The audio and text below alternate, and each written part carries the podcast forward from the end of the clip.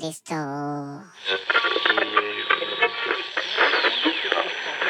Bienvenidos al episodio número 78 de The Right Wine. Gracias por escucharnos. Miller, dale play.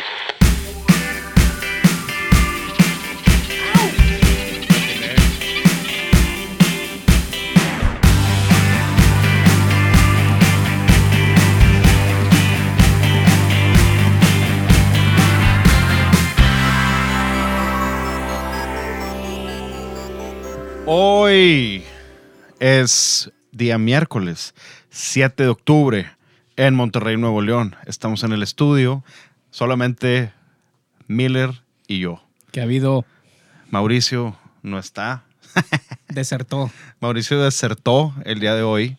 Pero antes de- del tema de Mauricio, mañana jueves, que es 8 de octubre, John Lennon cumpliría 80 años. Órale. Entonces, ¡Woo! ¡Viva John! Con madre. Y ayer, que fue martes 6, perdón, falleció Eddie Van Halen, guitarrista de Van Halen. Yo no sabía que, que pues tenía cáncer y que como que recayó. Tenía cáncer de No garganta. Sí, yo no sabía. Y nada más por, obviamente, recordar que todos los riffs que suenan ahorita, desde Muse, Arctic Monkeys, Strokes, todas las bandas modernas, creo yo que le copiaron algo. Metallica, Iron Maiden, ¿cómo se llama la banda de metal, speed metal, Stradivarius? Pues esa es una, ¿verdad? No, el violín es Stradivarius. Stratovarius. Stratovarius es la. Bueno, una de esas, todo el mundo le copió. Creo que es el único que ha inventado después del blues técnicas, ¿no? Como cuando, no sé, Beethoven inventaba algo o Mozart, este cabrón inventó ciertas técnicas. Pues sí tenía un estilo muy marcado, definitivamente. Pero marcó, yo creo que la mayoría de todos los guitarristas que conocemos. Entonces, descansa en paz, Eddie Van Halen. De los mejores riffs de todos los tiempos, Ain't Talking About Love. Si quieren escuchar un mega riff, escuchen esa rola. Vamos a empezar con el capítulo. Vamos a marcarle a Mauricio León porque no está por pequeña, un pequeño incidente que tuvo. Pum. Ahí vamos a marcarle a Mauricio.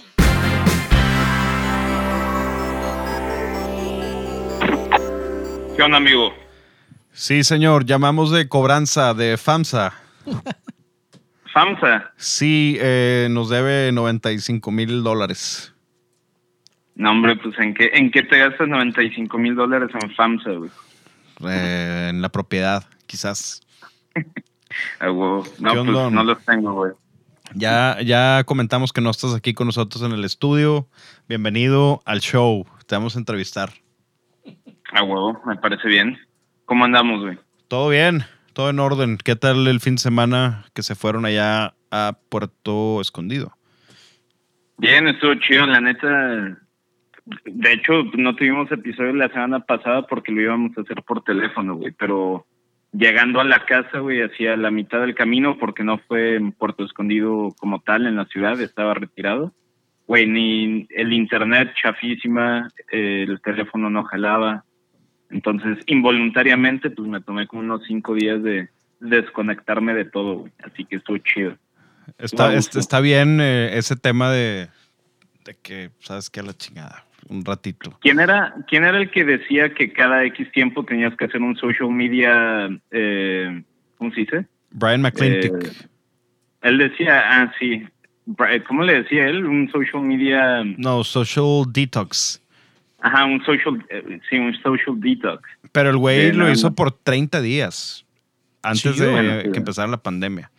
30 días. Bueno, sí, güey. pero él, él tiene barba y, y está más hippie, güey. Sí, la neta sí. Está más cabrón. Oye, Qué rollo, quería. le- me aventé un libro que se llama War Wines. Wine Ajá. Wars, perdóname. Wine Wars. No, no a confundirse con um, Wine and War. Este se llama Wine Wars. Y habla de, de la prensa, de la globalización y de, como te dije hace rato por teléfono, de los. Eh, hablando de terroir, de los terrorists. O sea, de los terroristas, pues. Sí, el juego de palabras como de terroir y, y terrorista. Sí, me gusta que sean, que suene como que son los malos, pero en realidad probablemente sean los buenos.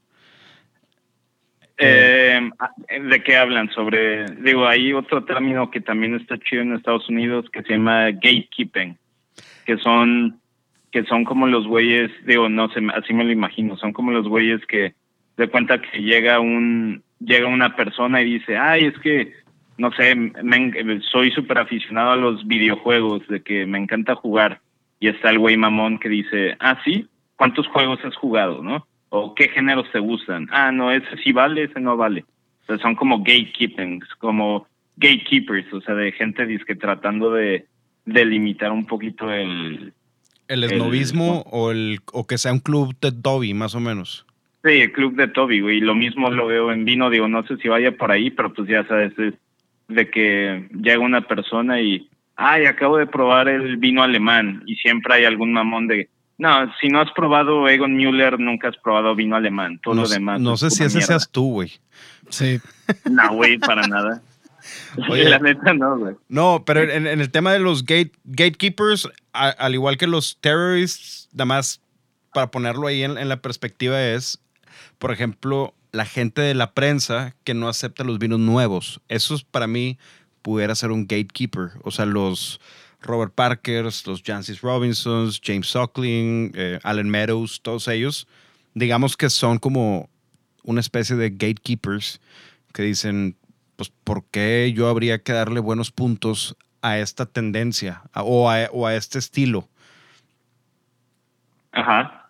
Pero Sí. en un tema, en un tema como un poquito de que no le, de que ni siquiera le den la oportunidad. Sí, O sea, por, porque yo- por política. Yo sé de muchos, yo sé de muchos críticos que pues más o menos conocen sus políticas de lo que quieren catar y lo que no.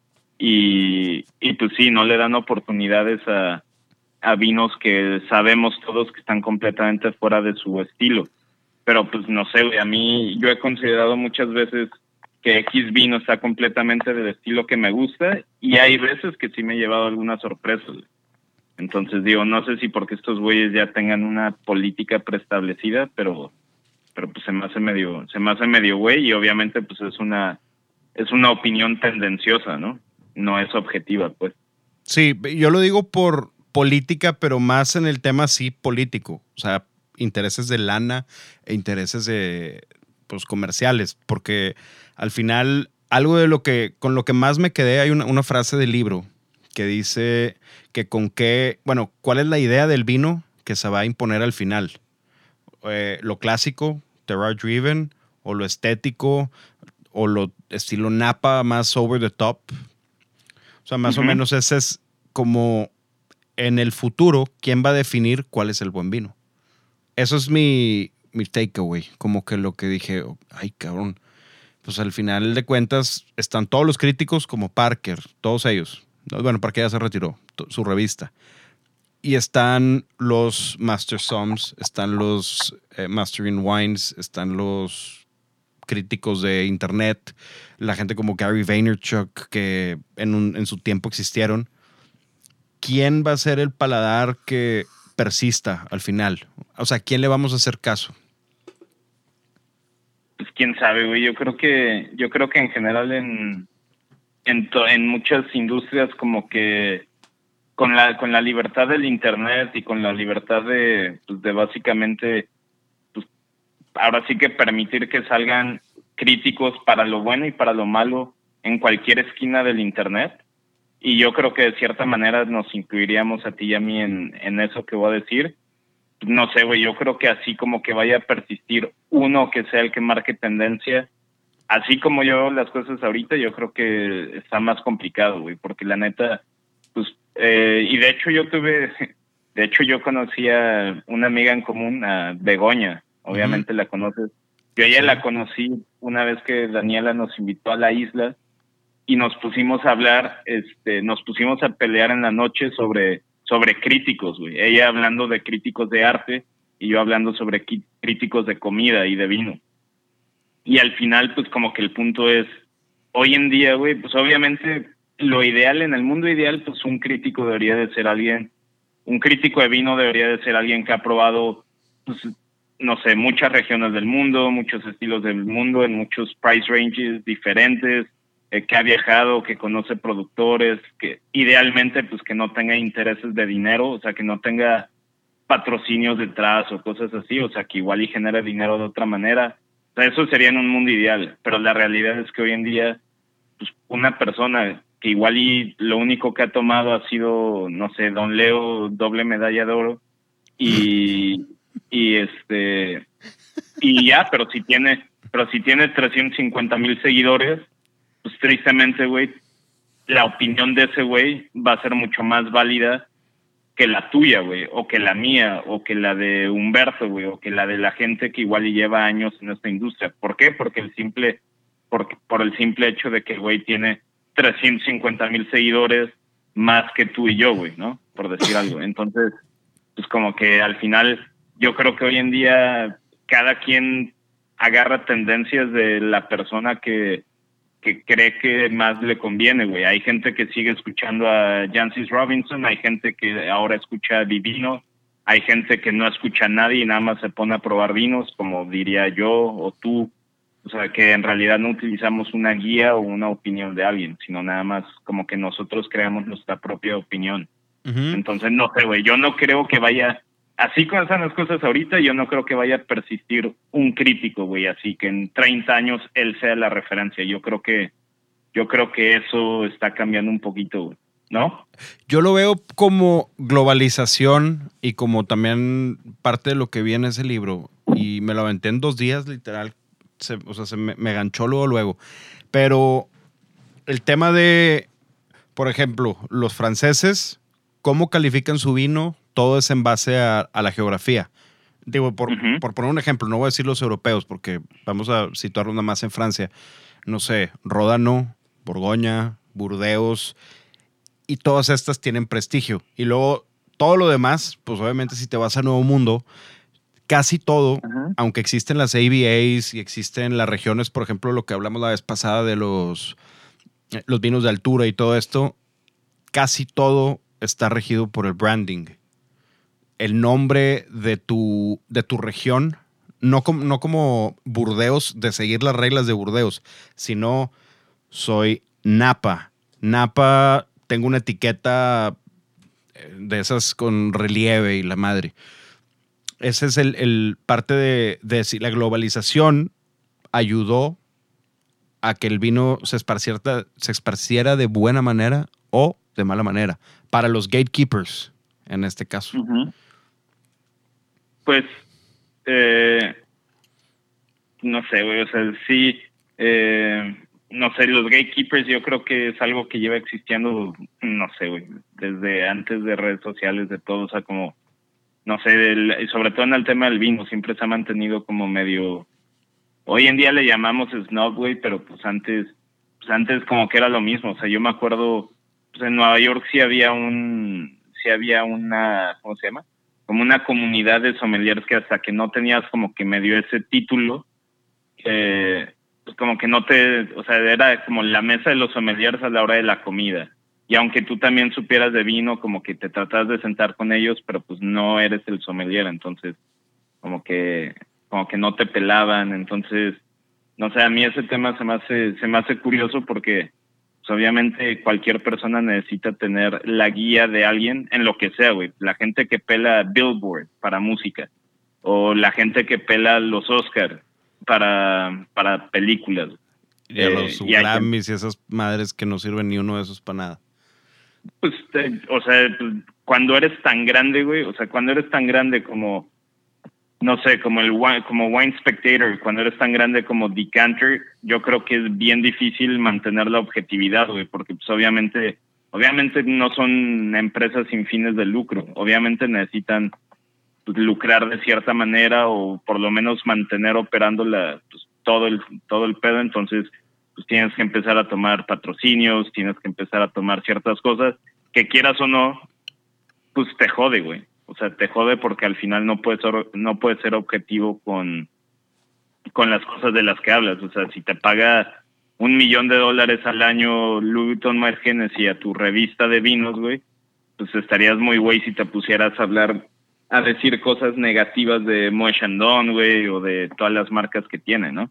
O sea, Sí, pues, no hay- sé, está, está medio cabrón. Ahí es donde entra el tema que te digo de la política, porque por ejemplo, abres un Wine Spectator y te topas Kendall Jackson, a lo mejor, o Spotswood, o lo que sea, eh, Rich, a lo mejor Rich, no creo que Rich, pero pues cualquiera de esas marcas. Lo que sí he visto, Kendall Jackson y Mondavi.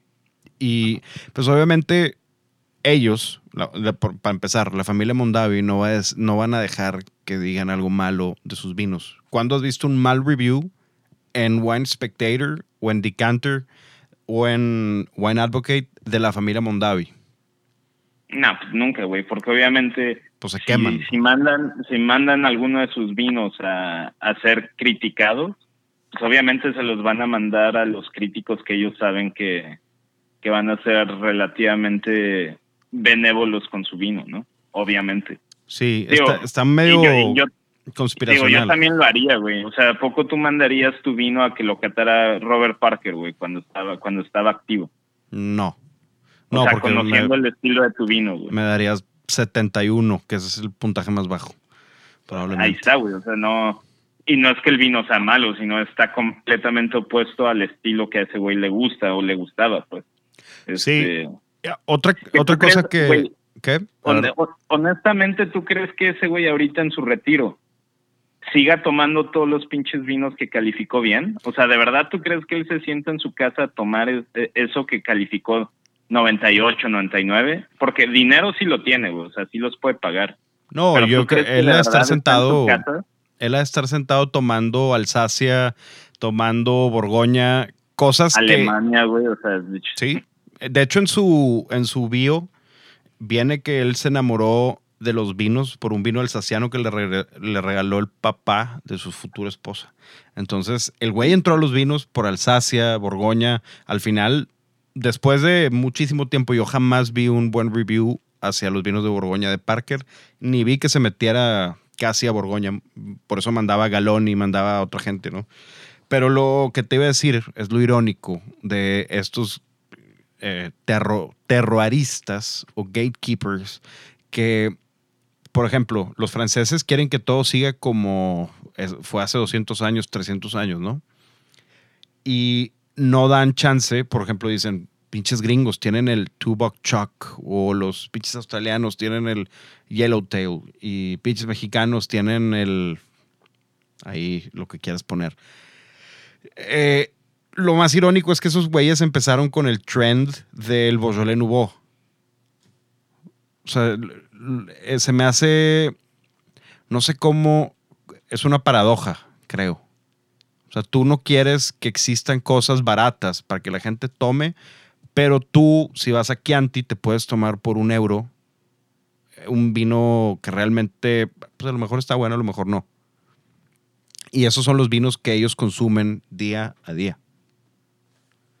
Pues sí, pero yo creo que al final sí, pues lo mismo, güey, es un negocio. Si tú te dedicas a hacer vino, pues no te conviene, no te conviene que de cada 10 litros de vino que vendes, la neta no te conviene que 8 se vendan a 50 centavos de dólar, eh, eh, y uno se venda a 2 dólares y de que .03 se venda arriba de 15 dólares, ¿no? O sea, no te conviene como ni como denominación de origen ni como como bodega, porque pues imagínate, las bodegas gigantes que venden vino a granel como Don Simón y todas esas cosas, yo creo que sus, mar- sus márgenes de utilidad están bien sacrificados, pero pues obviamente le tiran al volumen. Entonces, pues si todo el mundo le tirara vino barato, pues a nadie, a nadie le haría sentido económicamente invertir en mejores viñedos, en mejor equipo, en mejor talento enológico y en viticultura y todo ese tema, ¿no?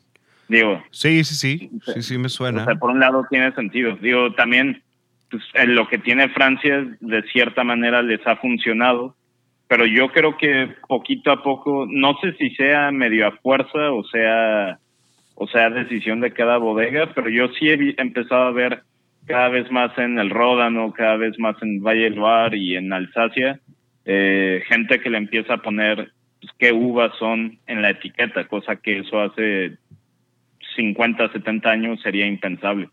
O sea, Y- ya te y topas probablemente- Syrah y la, el blend, haz de cuenta. Sí, probablemente eso hace que le hierva la sangre a algunos puristas. Ese tema. Pues sí, pues sí, pero al final, pues si, si tú eres puri eso es lo que está chido, no sé, desde el- mi punto de vista del vino. Eh, eso es lo que está chido del mundo del vino. O sea, quieres ser purista, hay un chingo de gente purista a la que puedes escuchar y tomar su opinión. Quieres ser de los que les gustan los vinos ligeramente burbujeantes y con pescaditos, también hay un chingo.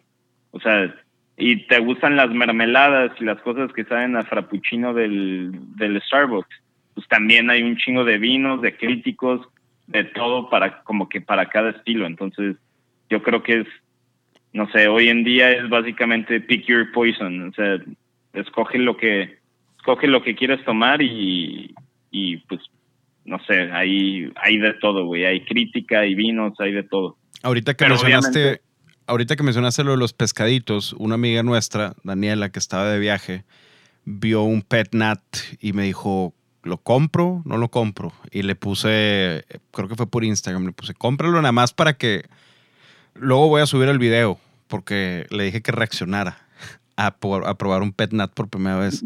Y lo único que me dijo, me dijo, ¿qué es esta madre que sabe a kombucha con tantito alcohol y como si tuviera esencia de limón? Dije, pues eso es, eso, eso le gusta a gente. Hay un mercado para eso y, digo, no existirían esas marcas si la gente no las consumiera, ¿no? Esa es una. Y al- algo que de lo que platicábamos hace rato también por teléfono era el, los, tres niveles en un anaquel, ¿no? El top shelf, mid shelf y el bottom shelf, donde digamos que abajo puedes poner tu bok choc, en medio puedes poner... No, vámonos, puedes encontrar cosas más pinches que el, que el tu bok. A mero abajo, en medio puedes poner quizás todo lo que es desde Tubok Choc, Coturons, cosas así, no por comparar un Tubok Choc con, Y el top shelf son los Screaming Eagles, Romané Contis, Chateau Margaux, que es donde está el sweet spot para la gente y donde el negocio del vino crece realmente, es en medio. Porque arriba, ¿para dónde creces? Y el de abajo, pues es puro volumen, más la marca no crece, sino el mercado se expande más y hay más marcas de medio pelo que marcas pinches y que marcas grandes. Sí, digo, obviamente... Estabas bostezando, está- cabrón. ¿Eh? Estabas bostezando, cabrón. Es que me está pegando aquí el sol, güey, y me dio, ¿Qué es- me dio, me dio sueñillo. Oye, güey, este, el, pues sí, obviamente en middle mark, o sea, en middle shelf es donde está, donde está, al mismo tiempo yo creo que la competencia más agresiva, pero obviamente un poquito el pastel más, eh, o sea, más grande para repartir, pero obviamente la competencia ahí, pues está, está cabrona, güey. O sea, en la tienda yo lo veo, o sea, el, tú Pero- te das cuenta. tú Pero también cuenta de- pregunta antes, si te quieres meter abajo, te la va, o sea, es imposible. Está Yellowtail, Little Penguin, todos los animalitos están a mero abajo. Y meterte a ese mercado, híjole, no, no sé cómo le puedes hacer. Sea, yo creo que el más fácil para meterte, y fácil entre comillas, porque pues obviamente tiene sus complicaciones, pues es el de hasta arriba. ¿Por qué? Porque pues, no sé, digo, tienes, tienes claros ejemplos, como entre ellos Erin Swift, ¿no? Los vinos de, de ese güey. Que digo, no es de meritar lo que hizo, pero pues obviamente eh, lo difícil de su, lo difícil de Orange Swift, pues fue lo- crear una carrera tan cabrona y tanto como seguimiento de todo este tema como para cuando sacó sus vinos, pues que la gente los comprara a pesar de que fuera una bodega relativamente nueva que pues igual y casi nadie conocía. Eh, igual aquí en México hay muchos, hay muchos ejemplos, güey. Por ejemplo, hay mucha gente que quiere hacer vino mexicano y muchas veces tratar de pegarle al vino mexicano de 300, 400, 500 pesos, pues está bien difícil porque pues, si no tienes la marca ya establecida, ya hay gente que tiene 15, 20 años en el mercado, eh, probablemente, pues como esos güeyes tienen 15, 20 años en el mercado, tienen mejores acuerdos con viñedos para la venta de uva, o sea, obviamente a los que llevan como clientes 20 años les van a vender la mejor uva de sus viñedos, y tú que eres el nuevo, pues te van a vender lo que igual y no está tan bueno.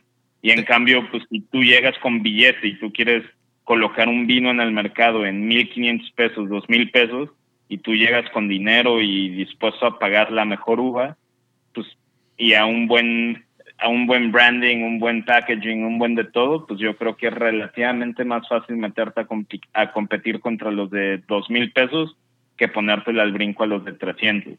Sí, estoy de acuerdo. Nada más que también está bien, canijo, hacerte un muy buen vino y poderlo competir con vinos no, que sí, ya yo, ese o sea, precio. yo ¿no? no me metí a calidad, güey. Yo, yo no me refería todavía a calidad porque pues obviamente eso ya es un tema completamente aparte. O sea, una cosa es colocar un vino en ese, en ese price range y otra cosa es que, pues, siempre lo he dicho, el consumidor no es tonto. O sea, igual y le vendes la primera botella porque pues igual y eres muy buen vendedor y logras que se anima a probarla. Pero si al final ese vino está malo o no vale lo que le estás, el, el precio que le estás cobrando, los consumidores son tontos, son todo menos tontos, güey. O sea, igual y la primera vez lograste que te lo compren, pero ya la segunda te van a decir, güey, no, la verdad Sí. no. Y nos ha pasado con amigos, pues, con un amigo en particular que le vendieron vinos naturales, Ah, sí, sí, sí. caros, Eh, caros y todo. ¿Y cuál fue su opinión después de todo eso, güey? Sí, que no mames. Fue, necesito vino de verdad para alivianar mi pH. El- en, ese, en ese tema hay dos cosas. De, una es una pregunta retórica. ¿Crees que hay mafia en los restaurantes con los viñedos, en los vinos, en el mercado medio? Sí, 100%, 100% güey. obviamente. Digo, no me esperaba otra respuesta, solamente era nada más para que quede ahí afuera esto. Digo, obviamente, obviamente. si tienes el potencial económico, le puedes pagar a meseros para que vendan tu, tu vino, pues a toda Eso madre. Es pero es malo. común, no, obviamente lo es lo más más común. común, pero lo que, lo que decimos tú y yo, hay do- dos cosas que te quería decir de eso. Estas dos, lo dos, lo de vender un vino bien caro en la tienda y lo otro, de incentivar a un mesero, incentivar a un sommelier y a un capitán, son contraproducentes porque uno, el momento en el que no le des al, al mesero o al capitán, va a decir, ah, chinga tu madre, voy a vender el otro que sí me da, o nada más porque me dejaste de dar, ya no lo voy a vender. Eso es, es garante, es más, si tienes una, mi opinión, Diego, si alguien allá tiene una marca de vinos, alguien que me esté escuchando y le está dando dinero a los meseros, no lo hagan, porque cuando les dejen de dar, no los van a vender. Creo yo. Y, apar- y aparte también digo, cuando le empiezas a dar, cuando le empiezas a dar dinero a, a los meseros, pues sí, tu marca, tu marca crece exponencialmente, porque pues obviamente, eh, tristemente, tan- ni en Estados Unidos ni en México, eh, lo que gana un mesero promedio con todo y propinas no es suficiente para llevar un estilo de vida lo que consideramos normal, ¿verdad? Porque pues cada quien tendrá su parámetro. Pero entonces obviamente pues todos quieren ingresar lo más posible a sus casas para poder comprar comida y todo lo que tú quieras. Entonces tu marca obviamente va a crecer exponencialmente, pero pues porque estás de cierta manera medio sobornando a tus meseros. Cosa que en el momento que se los dejes de dar, pues le vas a causar, pasaste de causarle felicidad a, causar, a causarle eh, un poquito de rencor, porque ellos, si ya saben que al mes vendían 15 botellas de tu vino y tú le dabas 50 pesos por etiqueta, pues ya tenían ellos medio contemplado ese ingreso extra al mes. En el momento en el que se los quitas, pues obviamente les duele en el bolsillo y te van a decir, pues chinga tu madre. Por el otro lado, por el lado del restaurantero, a mí tampoco me gustaría. Y Yo creo que aquí en Monterrey ya hay muchos que se están dando cuenta que es lo peor que puedes hacer. ¿Por qué? Porque si yo tengo un restaurante de comida asiática, súper elegante la comida, sabores muy puros, muy todo, pues yo lo que menos quiero es que llegue una marca que produce pura mermelada y puras madres de 24 meses de barrica que estaba frappuccino a darle dinero a mis meseros. ¿Por qué? Porque si llega un cliente y dice, oye, se me antoja el sashimi de lenguado, ¿qué vino me recomiendas? Ah, ese. Oye, y si quiero un atún sellado, ese también. Y si quiero un pollo frito, ese también. O sea, no te están recomendando porque en realidad quieren mejorar tu experiencia, ni mejorar el platillo, ni nada. O sea, es, te lo están recomendando Por querer porque lana, final- porque se van a Sí, ganar una porque al lana. final se ve reflejado en sus bolsillos. Entonces yo también yo creo que esa es una estrategia muy mala como restaurantero, pues pagarle a un güey bastantito dinero para que te des- para que te desarrolle un menú eh, que sea al, no sé a los estándares de calidad de tu ciudad y hasta quieres innovar un poquito para que luego le permitas a marcas gigantes eh, pues básicamente sobornar a tus meseros y que todo lo que tú les enseñaste en capacitación de maridajes y qué recomendar para que los platos sepan mejores y todo, todo eso es dinero tirado a la basura porque pues obviamente los meseros van a vender lo que más se les refleje en el bolsillo. Sí, Entonces, y me, me ha pasado con varias marcas ver, después yo de hacer una carta, ver cómo, oye, se vende bien, pero pues esta marca se disparó. Ah, pues sí, ahí está el representante dándoles, no sé, hace, creo que fue hace un año y medio, vi en Instagram, no voy a decir el nombre, por obvias razones, de un, ahí un sommelier de una marca que puso el nombre del restaurante, unos corchos y puso aquí cobrando piso. Espérame, pendejo. O sea, ¿cómo? Para empezar, ¿cómo pones eso? Es una ridiculez. Pero, No digo, es una estupidez, obviamente. La, la otra que te iba a decir, la segunda, que es contraproducente, es que por aventarte la venta del día, arruines a un cliente que puede ser una persona que puede ser recurrente en tu tienda y por tú venderle un vino de 3 mil pesos. eh, ejemplo tuyo, imagínate que llega alguien y te dice, quiero gastarme 3 mil pesos en vino. Y ahí vas tú de baboso y le recomiendas, ten un chaparelo. Ay, cabrón, una sola botella por, por 3 mil pesos. Y el güey ya nunca va a regresar a la tienda, creo yo. A lo mejor y regresa y dice, ¿sabes qué? Este güey no, que me atienda otra persona, quiero otro vino. O sea, quiero diferentes vinos. El, esta persona que, de la cual hablamos, que le vendieron vinos naturales que al final dijo, pues no sirven para nada. Ese, y no estamos diciéndolo nosotros, fue él. Obviamente a ti te, te llamó para pedirte recomendaciones y me llamó a mí para pedir recomendaciones de cosas diferentes. Y cosas normales, bien hechas, Sí, que contengan sulfitos. de preferencia, güey. De, de preferencia. Miller ya se puso cara de susto. Ya, ya se asustó. Sí, Miller ya no había dicho nada y está, está triste porque se murió Eddie Van Halen, como yo también. Ando triste, sí, exactamente. Andas Todos, tristón. todos tuvi- creo que todos tuvieron su etapa de escuchar a Eddie Van Halen, ¿no? Sí, y de, aprenderte alguna canción, digo, no, no están fáciles, pero aprender. Yo saqué el intro de, de Panama y la de Eruption, el mero principio, ya después, obviamente, ya dije, no, güey. El puro intro. Sí, o sea, saqué el intro y como que los primeros hammer-ons y esas madres y luego dije, no, ya está muy cabrón. Pero pues descansa en paz, Eddie Van Halen. Quiero hacer un, un paréntesis para mandarle una felicitación a una persona que es fan del show y el día de hoy, 7 de octubre, cumple seis años con su novia que se llama Laura Rosales.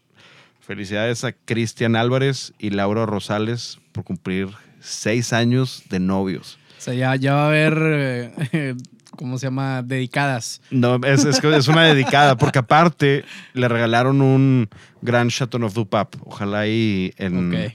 Este viernes que nos escuche lo disfrute. También va a haber que. Y, un saludo para mi tía. No te vayan a torcer recibiendo de- recibiendo dinero por esos saludos, güey, que perdemos toda credibilidad. Oye, no, lo, lo hice obviamente de todo corazón porque es gente que nos, que nos sigue y pues hay que deliver. Hace, Claro. hace, hoy, hoy tuiteé una estupidez que se me vino a la mente. Tú porque no vivías aquí en Monterrey, pero Miller sí tiene que haberse acordado de esto. Si tenías, bueno, si ibas a clases en los noventas, te llevaban a clases, es muy probablemente que a las... Y entrabas a las 8 de la mañana, es muy probablemente que hayas escuchado a un güey que se llamaba Iván González en T99, que hacía bromas. No sé si te acuerdas de eso, Miller. Sí. Yo por eso hacía bromas antes de morrillo, pero era pues en teléfono fijo. Hasta que luego empezaban como que a regresarte la llamada, güey. Y ya te culeabas y no, ya, ya no. Te, regresan la llamada. No, me, me sentí como ese güey que también mandaba saludos, pero nostalgia, nostalgia regia, porque nomás pasó aquí. Eh, digo, no sé, creo que en todos, todos lados tenían a su eh, a su güey que daba los saludos, pero pues bueno, un- una felicitación a ellos dos. Felicidades por sus seis años de novios, Sí. no casados. También, perdón Que, por eso. que disfruten su vino, güey. Que disfruten su vino y obviamente si no tiene puntos, no hay pedo. Ingas. Oye, Ah, de, lo, de lo que estábamos hablando, o- o sea, ya sé que no va a terminar siendo solamente uno, pero si te pusiera como un poll y te diría, ¿qué crees que es lo que se va a estar tomando en 10 años? Lo que sea Terra Driven, lo estético, más o menos refiriéndome a Harlan State, Screaming Eagle, Fabia, los, eh, los napas grandes los vinos clásicos franceses, los, los primer, Premier Cruz, o lo over the top de otros lados del mundo, sea Grange, Penfolds Grange de Australia y ese tipo de vinos. ¿Qué crees? En, o sea, en 10 años del, del mercado que, que se está moviendo, digo, ya hay vinos, bueno, si quieres le agrego el tema del vino natural, Ta- o el vino natural. Eh, yo diría, güey, que, digo, viendo un poquito la tendencia de, de los consumidores y de los productores, como cada vez hay más vino, o sea, cada vez hay más marcas, más todo, pues cuál es la manera más fácil de diferenciarte con tu vecino, pues de cierta manera el terroir, ¿no? Decir, pues sí, o sea, estamos todos en Mosela, pero yo tengo los viñedos con mayor concentración de pizarra roja, ¿no? Entonces, pues ese es tu diferenciador. Entonces yo creo que entre, entre más, entre más vinos y más marcas vayan saliendo, pues yo creo que más gente va a empezar a buscar, ya sea el terroir porque de verdad se lo creen y porque de verdad lo quieren plasmar en el vino, o simplemente como un diferenciador. Entonces, de todas esas opciones, yo pensaría que sería el, el terroir, la neta. ¿No crees que en 10 años con este tema del cambio climático, que al- algunos no creen, algunos sí creen y todo, vaya a cambiar mucho esto? O sea, se- a lo mejor en, en Mosel, pues no, no hace calor ahorita, pero a lo mejor en 10 años va a estar ardiendo. O a lo mejor va a estar frío en Alsacia. Y el terroir va a ser totalmente diferente. O sea, que los, por ejemplo, Alsacia, a lo mejor el estilo de vinos por el cambio de clima cambia el terroir también. Sí, sí, pues sí, sí, obvio. Pero yo creo que como quiero, como quiera las bodegas van a seguir tratando de diferenciarse a través del terroir. Digo, eso es lo que pienso yo, güey. En el nuevo, en el viejo mundo. Porque Sí, en el viejo mundo y, y en el nuevo mundo, pues yo creo que también ya hay muchas bodegas que están volteando a ver al terroir, tipo pues, lo que está haciendo Pax Mali, lo que hace Mayacamas, lo que hace, pues, pues, ya sabes, to- todas esas bodegas, pues son, sí del nuevo mundo, pero que en realidad traen escuela del viejo mundo, ¿no? Sí, pues es gente que estudió en bodegas en Borgoña, en bodegas en Ródano. Entonces, o tienen clippings inclusive. Exactamente, güey. El, el otro día me pregunté esto, y no sé si ya lo hemos platicado en alguna peda o en alguna plática. Creo que en el show nunca lo hemos platicado. ¿Te acuerdas? Bueno, obviamente, a lo mejor lo dijimos en el episodio de la filoxera, pero cuando pasó la, la filoxera, se llevó medio mundo, ¿no? Los franceses agarraron sus clippings y se los llevaron a Estados Unidos. ¿Cierto? Sí, Ok. Y luego, pues, eh, tuvieron que arrancar todo. Y después, los franceses agarraron los clippings gringos y se los llevaron a Francia. Esos son los clippings que ahorita están plantados en la mayoría de los viñedos. sí, con injertos diseñados en UC Davis. Ajá. Entonces, ¿dónde está? Eh, Son injertos gringos, pues. Pues sí, o sea, digo, ya, o sea, Eh, nada más me, Sí, estoy, no, me, me por la estoy eh, tripeando con eso porque, pues, puedes decir, ah, bueno, el, el vino como lo conoces ahorita, porque no conocemos el vino eh, prefiloxérico a menos de ciertas regiones como las Islas Canarias, cosas así, o algunas cosas de, de Rioja, o, de, o allá en, um, en Grecia, probablemente puedas decir, o sea, ¿crees que sea un statement real decir, el vino francés viene del vino gringo? Ahorita, como lo conoces. Pues, güey, te lo estás tripeando bien rudo. O sea, más bien yo diría, sin los gringos, eh, sin los gringos no habría industria europea de vino, eso sí, 100%. ok. Y sí, pues obviamente desde que se inventó, inventó todo el tema de los injertos y todo, este, pues sí, yo sí he escuchado de críticos puristas que digo, a mí se me hace bien complicado de, de hacer una, un statement tan, tan fuerte, o sea, tan de, no, así es, porque yo sí he escuchado gente que dice, no, es que eh, el vino que tomamos hoy en día es como el 70% de bueno como era antes de la filóxera, porque pues el injerto le cambia eso y le cambia lo otro. Yo digo, pues güey, ni que hubieras estado eh, ni que hubieras estado vivo hace 150 años para probar muchos vinos Prefiloxéricos, ¿verdad? sí, O sea, sí, sí. No sé.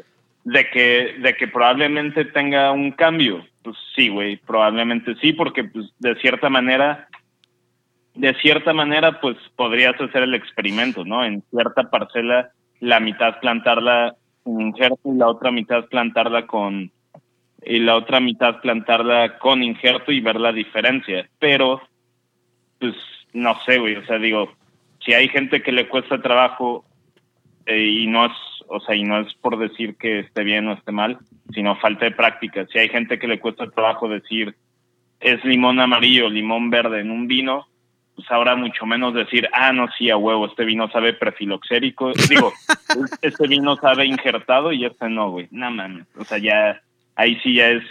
Deberíamos hacer un un- episodio de eso. De- deberíamos de conseguir vino prefiloxérico riojano y vino postfiloxérico riojano, probarlos y... Güey, si latinamos, pura suerte, güey. No, no, neta. no, no a ciegas, porque a ciegas, ¿qué vamos, a, qué vamos a decir? No, No, pues no, no sé, güey. Digo, fuera del sommelier que me topé en... No, no era sommelier, era un enólogo que me topé en Nación de Vinos hace un año, que lo olió y dijo, ah, este tiene 2.5 de pH. No sé, Cal- espérame, güey. También eh, eh, ese, ese tipo de cosas es lo que podría pasar, pero podríamos hacer un episodio de eso. Podríamos hacer un episodio de tener un vino prefiloxérico, que sí, que sí hay, digo, viñas viejas prefiloxéricas, y, un, y uno post. A lo mejor pueden ser de la misma bodega, no sé. Vamos a buscar algo así. Y tuve una idea para otro episodio, pero esas no se, la- no se las voy a decir, se lo voy a decir a Mauricio después de esto. A huevo. Pues eh, con lo que va a llegar de Italia, de Tenuta Le Terrenere, podemos hacerlo de prefiloxérico. Porque ¿Cuán- ellos tienen. ¿Cuándo te llega? Yo creo que como en un mes, güey. Ok, ok, entonces vamos a prepararlo bien y vamos a traer paladares refinados. Sí, güey. Puro paladar refinado, güey. No te vamos a invitar a ti, güey. Sí, no, yo nada más voy a narrar. Yo, yo ya voy a ser broadcaster ahora, llamando saludos. Entonces voy a ser Sí, así.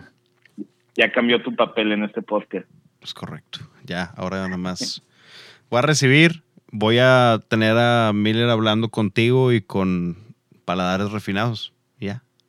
¿Está bien? Miller ya es un paladar refinado Sí, güey. ¿De qué? de, de todo. Ah, ok. Pues digo, de lo que quieras. de mil, yo creo. No sé. Todo lo que tenga terpenos.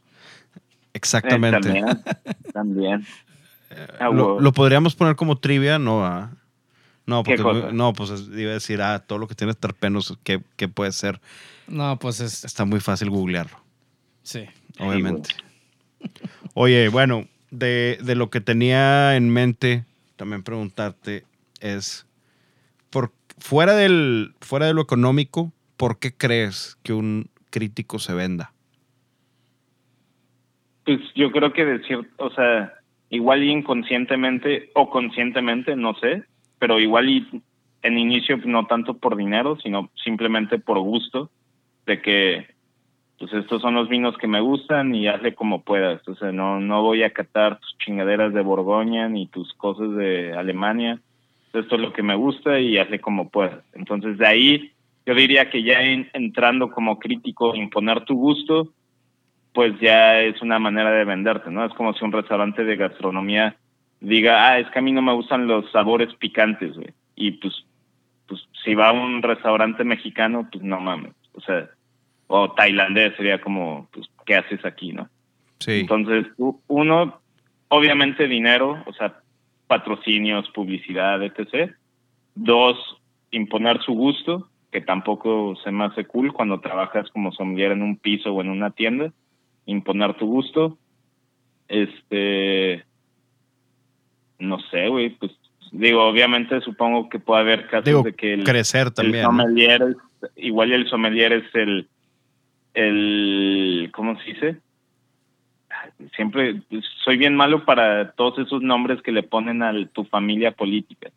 De que no sé, igual ya el sommelier es el nuero del productor de X vino.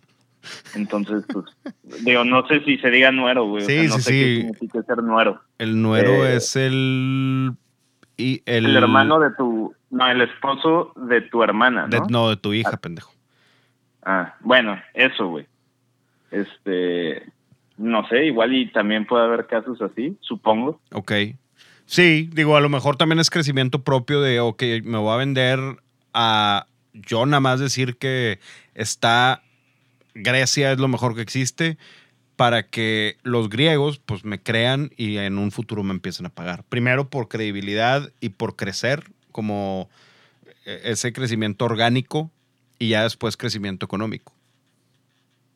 Pues sí, digo, y no, no estoy diciendo que esté bien o esté mal, cada quien hace lo que se le dé la gana, pero, pero pues yo creo que idealmente cuando eres crítico de lo que sea, de comida o de vino o de, no sé, arquitectura, yo creo que el punto ideal es llegar a un punto en donde, en donde tu objetividad sea lo suficientemente buena como para decir, ¿sabes qué?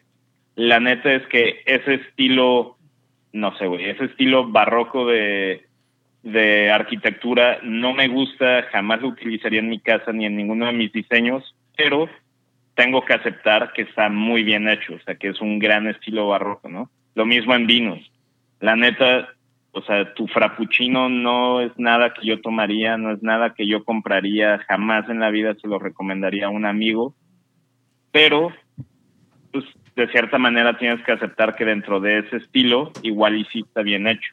Entonces yo creo que cuando llegas a ese nivel de objetividad, pues puedes, puedes dar opiniones un poquito más guiadas, que yo, eso sí, yo no creo que existan, que existan críticas no eh, precondicionadas, ya sea por gusto, por experiencias, por lo que tú quieras. O sea, yo creo que nunca vas a obtener una, una opinión sobre ningún producto que no esté biased. Ese es mi punto de vista, esa es mi opinión. güey. Estoy, estoy de acuerdo con eso. O sea, sí, sí te entiendo, sí entiendo por dónde vas. Y por eso siento que ahorita, bueno, nosotros estamos tratando de hacer nuestra chamba, que es ser unbiased y recomendar vinos que nos gustan. Obviamente tú estás en The Little Wine Market y recomiendas vinos de ahí, pero no solamente decimos, ah, tómate vino de The Little Wine Market. Si te puedes encontrar otros Rieslings como Egon Müller, como Lotz, como lo que, lo que quieras probar, eh, cualquiera de esas cosas, es re- tómate este tipo de vinos. Nos, digo, nosotros lo estamos haciendo por mera diversión y por, pues, por educación, ¿no? Porque no sirve de nada el conocimiento tenerlo ahí guardado nomás. Pues sí, güey, pues digo, insisto, como quiera, igual y alguien escuche y diga, "Ay, pues, pero pues la opinión de Mauricio igual y no está tan, o sea, es bias porque pues obviamente es del Wine Market y lo que tú quieras, pero pues yo creo que jamás hemos escondido ese lado, ¿no? O sea, y del Wine Market no, o sea, no, no es como que nos da dinero ni nada, o sea, la mayoría de los vinos que probamos son de ahí, pues por la facilidad y por la otra, que es que la neta entre Humberto y yo y en su época Daniela, pues estamos armando un portafolio de vinos que, que a nosotros nos gusta tomar. Entonces, pues al final, pues si aparte traes vinos que te gustan y aparte te toca vender esos, pues, pues está bien. Digo, obviamente, pues aunque no tuviera nada que ver con The Little Wine Market y solamente hablara de vinos que me gustan, pues como quieras una opinión bias, porque pues estoy imponiendo mi gusto. Sí, eso y sí. Una cosa, es, una cosa es imponerlo aquí en una plataforma donde la gente te puede escuchar y otra cosa es que llegue un cliente y te diga, oye, es que a mí me gustan los vinos así, así, y tú no, o sea, sí, pero prueba esto. No, pero es que es, no, pruébalo, pruébalo y que te impongan su gusto. Ahí es donde yo creo que ya no está chido. Eso a mí me molesta y me revienta ir a un restaurante cuando te pasa eso. Sí que, y me ha pasado y ya lo hemos hablado muchas veces. Chingas, me moví y moví tantito el micrófono. No hay pedo. El, um, se me fue lo que te iba a decir por completo. Se me, se me peló. Pero. Brain fart. Brain fart. Pero esto está siendo grabado para que vean que no editamos. El, uh, ah, bueno, ahorita que hablas de lo unbiased y del tema de decir, ok, acepto que tu frappuccino está bien hecho, pero yo no lo tomaría y no se lo recomendaría. O como puedes probar un, no sé, a lo mejor algo que a ti no te guste de California, un napa que está súper bien hecho, pero tú dices, pues a mí no, yo no me lo voy a tomar porque sabe a café. El día 2 de octubre salió hace 25 años What's the Story Morning Glory, el segundo disco de Oasis, Mauricio. Yo sé que eres hater de Oasis, pero si eres, si no eres biased, tienes que aceptar que es un gran disco que sacó Oasis. Ahí viene Wonderwall, ahí viene Champagne Supernova, ahí viene um, What's the Story Morning Glory, viene Don't Look Back in Anger, Roll With It y Some Might Say y demás. Contéstame. Pues sí, güey, pues hasta pues regresamos al inicio, güey. Hay, hay gente, hay gente que le gusta el Tuba Chuck, hay gente que le gusta Oasis, está chido, hay cosas mil veces mejores para escuchar y para consumir, pero whatever floats your boat. No, pero no, pero no, no, no, es, no, tienes que apreciar la belleza de ese gran disco. O sea, es... Sí, güey, hasta, hasta el, no sé, güey, hasta el edificio más feo tiene un poquito de gracia, así es Oasis. Chingado, güey. Es más, lo voy a decir, y ya lo, eh, lo he dicho en muchas ocasiones, Wonderwall es una gran canción. Que esté súper choteada y que la gente la choteó en, en, su boda o en su graduación y eso. Y, y, o el pendejo que saca la guitarra y se pone a tocar Wonderwall y espanta a todas las personas de la fiesta. Eso no es culpa de Noel Gallagher. Él hizo una gran rola. A mí sí se me hace una gran rola. Y los que me escuchen, confirmen. Yo no confirmo, pero ok. O sea, no, no se te hace que es una buena canción. O nada más, o nada más te caga porque, porque ya la escuchaste, porque te la implantaron en el cerebro como dos mil veces antes de que supieras qué era. Sí, güey. O sea, pues sí. Digo, tampoco, tampoco me considero un, una persona súper letrada en música como para analizar esa canción y decir es buena o mala. Desde mi punto de vista, pues prefiero escuchar prefiero escuchar la cumbia del monje, güey, que si no saben cuál es, búsquenla. Es una canción que descubrí en Puerto Escondido, está nefasta, pero está muy chistosa. eh, prefiero escuchar eso que Wonderwall. Bueno, cada, cada, quien sus cubas. Y entre menos burros, más olotes. Para nosotros los que escuchamos buena música. Nosotros, Team Diego, tú, Team Mauricio y tus jaladas, pues ya es tu pedo. Pues sí, güey. Oye, pues entonces, digo, creo que lo que nos llevamos acá es un poquito de wine politics, wine journalism, los terrorists y algo de globalización, de lo que está pasando y de lo que va a pasar. Cosas que no podemos predecir, solamente medio que, pues, alucinar qué es lo que va a pasar. pues sí, güey, se puso bueno, buena la plática. Interesante, porque aparte es, es la primera vez después de que faltamos a un episodio que te estoy casi, es más, digo, porque no, pero siento que te estoy entrevistando. Eso es lo más raro. Porque pues no estás aquí, güey. Está muy extraño eso. Pues sí, güey. Oye, pues bueno, el, creo yo que ya, eh, ya dijimos todo lo que tenemos que decir, entonces vamos a, mandar a la gente al fin de semana a su buen viernes con las redes sociales de Mauricio que son En Instagram es Mau León con dos U's, Mau León. Y eh, las de la tienda donde pueden ver pues, lo de Italia y todo lo que va a llegar nuevo, ahí es at the Little Wine Market. Y en Twitter, Mau Lowe, Mau con dos U's, Lowe León en alemán, con W, M. Ahí estoy en Twitter también. Muy bien. Y las redes sociales de Miller son at Sintonía Canábica. Las redes sociales del show son at Diego de la P, personal, y at The Right Wine Podcast. Si les gusta el show, métanse a Apple Podcasts y regálenos un subscribe, un buen review y serán reguardados. ¿Sí se dice reguardados? Rewarded.